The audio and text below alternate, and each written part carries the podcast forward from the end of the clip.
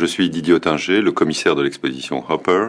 Exposition importante euh, qui est la première exposition consacrée à ce grand peintre américain à Paris. D'autant plus importante que Hopper a toujours exprimé une grande, grande affection pour la culture, pour l'art français. Il a séjourné à plusieurs reprises à Paris. Il parlait couramment français. Il lisait jusqu'à la fin de sa vie les ouvrages importants de la littérature française dans le texte, donc il était important de lui rendre un hommage, en particulier à Paris. Pour cet album, nous avons choisi neuf tableaux de Edward Hopper qui permettent de rendre compte des différents enjeux qui sont liés à sa peinture, des enjeux qui peuvent être d'ordre esthétique, c'est-à-dire que certains tableaux sont reliés à certaines grandes œuvres euh, de la peinture universelle, Certains sont reliés à des iconographies, à des sujets qui permettent là aussi de traverser l'histoire de l'art et de rendre compte de la grande culture visuelle de Hopper, des souvenirs qu'il a pu garder toute sa vie de certaines œuvres très importantes qu'il a vues en particulier au musée du Louvre, mais également le choix des tableaux à porter sur des œuvres qui permettent de le resituer dans la culture américaine.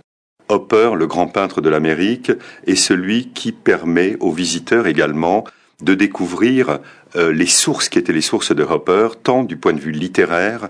Hopper s'est très vite intéressé aux plus importants écrivains de la littérature moderne américaine.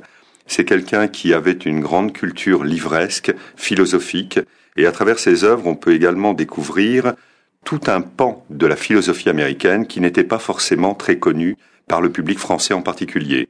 Les liens de Hopper avec Ralph Waldo Emerson sont absolument fondamentaux. On a également une possibilité à travers les tableaux de Hopper de réécrire une histoire de l'art moderne américain qui n'est pas forcément celle que l'on connaît le mieux en France. Hopper s'inscrit dans une mouvance qui est celle du réalisme américain, une tendance qui a été très peu privilégiée, étudiée et même considérée par l'historiographie française.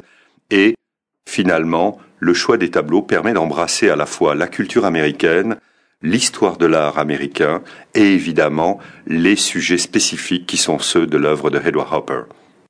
Je vous souhaite de trouver autant de plaisir à l'écoute de cet album que nous en avons eu à concevoir cette exposition.